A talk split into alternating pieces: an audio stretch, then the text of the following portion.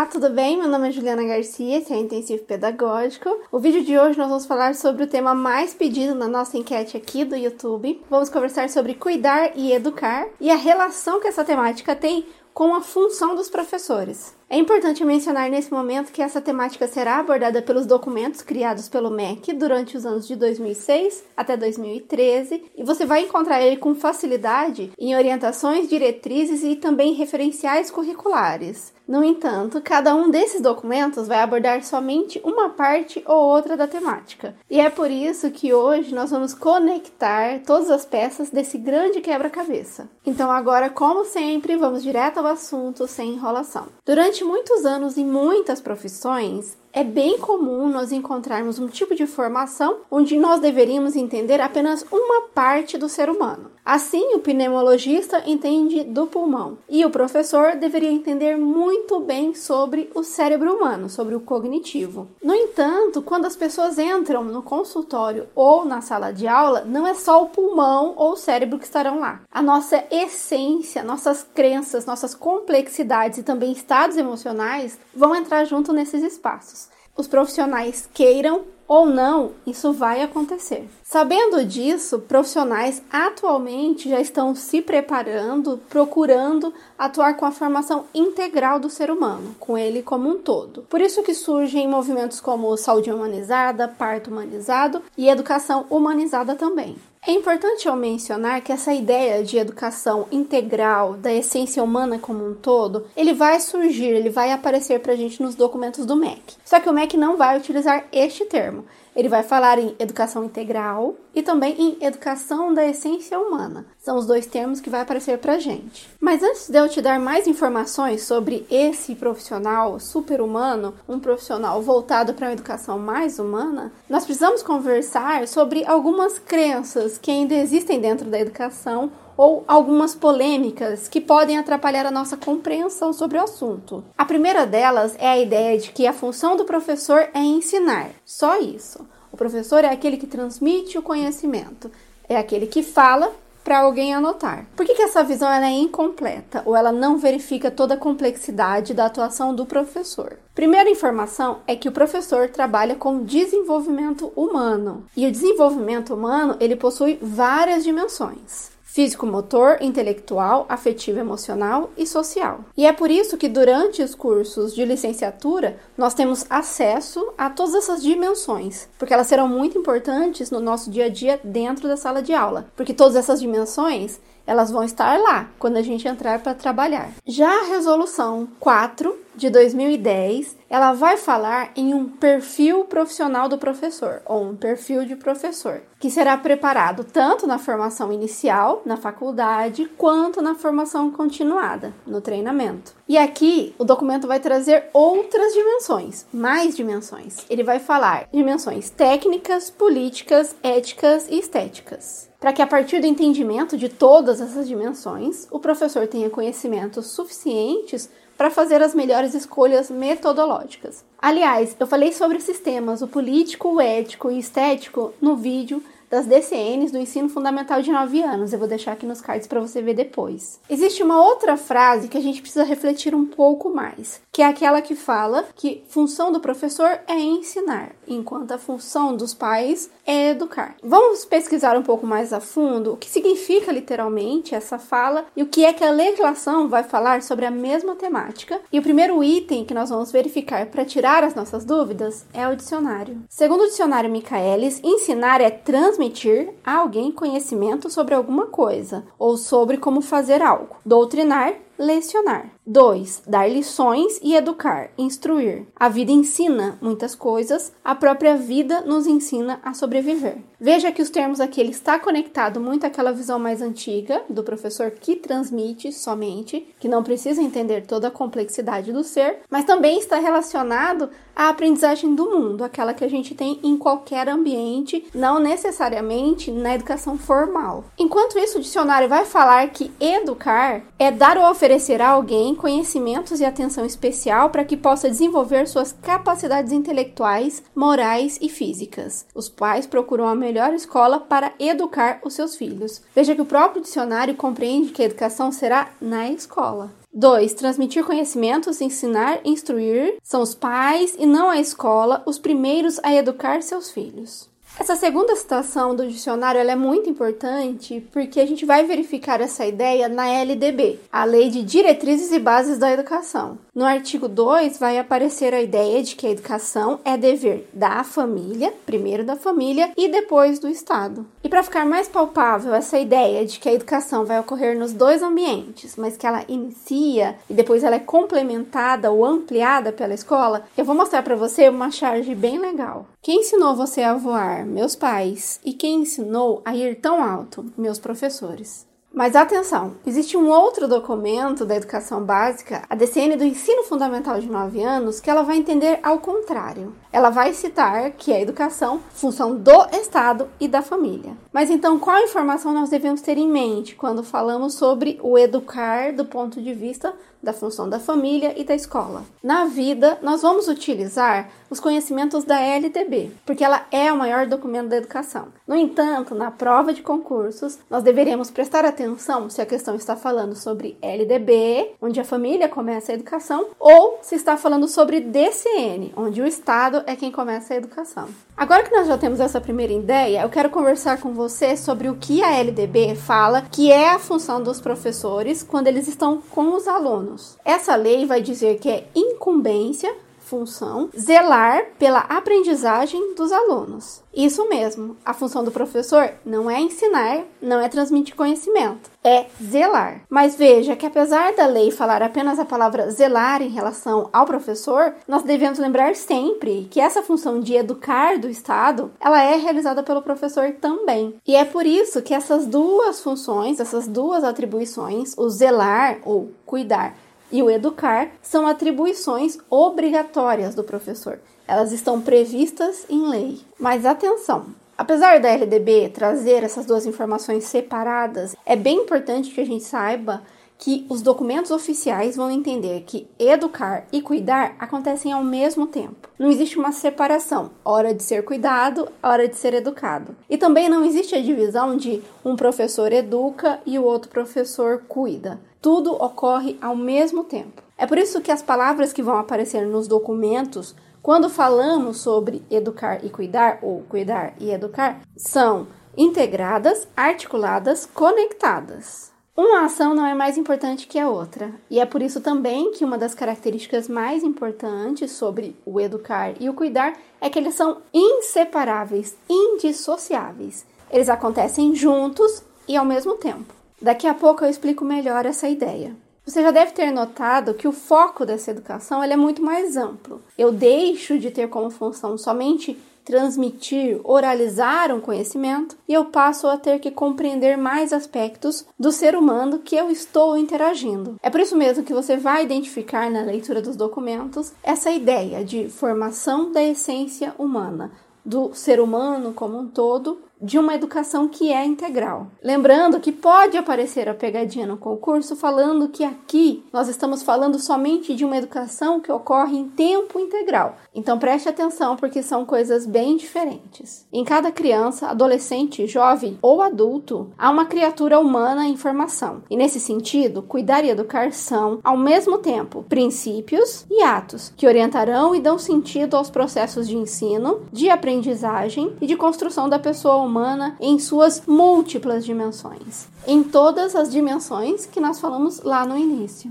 E nesse momento eu tenho que fazer duas observações. Apesar de a gente estar falando que cuidar e educar é uma função do professor, ela não é exclusivamente do professor. Ela é de todas as pessoas que atuam dentro das instituições de ensino. É por isso que esses conceitos ou essas dimensões devem ser previstas no projeto político-pedagógico, que é aquele documento da instituição onde objetivos, metas, missão e tudo mais será relatado. Então, deve estar previsto ali. Segunda observação: muitas pessoas, muitas mesmo, acreditam que educar e cuidar ocorre somente na educação infantil. No entanto, os documentos vão citar que inicia-se sim na educação infantil, mas ele vai se estender para o ensino fundamental, o ensino médio e posteriores. A lei deixa esta informação. Outro fragmento das decênios da educação básica vão falar que o educar e o cuidar vai acontecer de 0 a 17 anos. Mas não para por aí. Os documentos também vão falar quem é essa pessoa que terá direito a ser educado e cuidado dentro das instituições de ensino. Todas as crianças, adolescentes, jovens e adultos, estudantes com deficiência, jovens e adultos defasados na relação idade-escolaridade, indígenas, afrodescendentes, quilombolas e povos do campo. Mas então vamos falar do que é educar e o que é cuidar na prática, no nosso dia a dia. Como é que a gente identifica se os profissionais estão fazendo isso dentro das instituições? Nós vamos perceber o educar, ou ele vai aparecer para a gente no dia a dia, quando nós observamos que um aluno teve desenvolvimento intelectual, quando ele constrói o conhecimento utilizando múltiplas linguagens, quando ele acessa fontes de cultura, mas também quando ele usa a teoria para resolver problemas que são práticos, problemas da sua vida. Sobre o cuidar, ele vai acontecer quando nós identificarmos que tudo isso aconteceu, mas que, além disso, os alunos se sentiram acolhidos em seus sentimentos, que seus esforços foram valorizados ou incentivados e também que eles sentiam que podiam contar com a ajuda dos professores, que eles seriam ajudados em suas necessidades. Veja que essa concepção de cuidar, ela nos lembra muito mais a ideia de apoiar, de acolher. Ela vai prever o desenvolvimento de hábitos de higiene, atividade física e tudo mais que a gente está acostumado a ver na escola, mas ela não para aí. Ela é muito mais ampla. Outra informação importante sobre cuidar é que eu não cuido para paralisar ou para deixar que aquela pessoa permaneça passiva, que ela não consiga se resolver sozinha. Muito ao contrário, eu cuido de alguém ou eu ensino ela a se cuidar para que em algum momento ela passe a ter o autocuidado, a se cuidar sozinha, mas também a cuidar dos outros que estão ao seu redor. Então, o cuidado aqui ela tem uma relação com autonomia. A gente não pode se esquecer disso. Mas é claro que essas ideias são importantes, mas na hora da prova o que vai aparecer é que os documentos citam. E é por isso que eu vou falar para você como é que esse conteúdo apareceu na legislação? Cuidar é educar, envolvendo acolher, ouvir, encorajar, apoiar, no sentido de desenvolver o aprendizado, de pensar e agir, cuidar de si, do outro, da escola, da natureza, da água e do planeta. Cuidar exige colocar-se em escuta às necessidades, aos desejos e inquietações, supõe encorajar e conter ações no coletivo, solicita apoiar a criança em seus devaneios e desafios, requer interpretação no sentido singular de suas conquistas no grupo. Implica também aceitar a lógica das crianças em suas opções e tentativas de explorar movimentos no mundo. Assim, o educar cuidando inclui acolher, garantir a segurança, mas também alimentar a curiosidade, a ludicidade e a expressividade. Outro fragmento do texto vai falar em duas significações, ou que a gente deveria ter dois tipos de postura diante dos alunos. A primeira é a atitude de solicitude, ser solícito. E o segundo é uma inquietação em relação à responsabilidade, que teria relação com manter interesse, revelar atitude de desvelo sem perder a ternura. Mas agora vamos conversar um pouco também sobre o que não combina com cuidar e educar, o que não faz sentido para uma escola que incluiu no seu projeto político-pedagógico essa ação ou essas dimensões. A DCN da Educação Básica vai falar que o cuidar e o educar não deve ser parcial, fragmentada, recortada da ação humana, baseada somente numa racionalidade estratégico-procedimental e também não deve ter um valor pragmático, ou seja, focado muito em regras, em passos, aquela educação ritualística. Primeiro vira a página, depois faça as tarefas. Isso não combina, ele é muito limitado porque ele pensa somente no intelectual, esquece o integral, o todo. Lembre-se que, segundo esses documentos, o foco sempre é o desenvolvimento do valor humano, da essência humana, que é muito mais do que só o cognitivo. Mas vamos voltar ao assunto. Também não combina com educar cuidando currículos prontos, estereotipados, aquele que a gente compra que é igual para todo mundo. E os documentos também vão falar que uma visão hierarquizada também não faz o menor sentido. Já que mencionamos os professores, eu vou mostrar para você como é que o documento defende que deve ser a visão dos professores sobre o assunto. O cuidado deve ser entendido como um princípio que norteia a atitude, o modo prático de realizar-se, de viver e conviver no mundo, a nossa bússola. Para cuidar, é preciso, antes de tudo, estar comprometido com o outro, com sua singularidade ser solidário com suas necessidades, confiando em suas capacidades. Disso depende a construção de um vínculo entre quem cuida e quem é cuidado. A penúltima citação, ela vai trazer essa ideia de bússola, de norte. O cuidar e educar, ele deve ser visto pelo professor ou utilizado pelo professor como um norte, mas ele também será o norte do projeto político-pedagógico.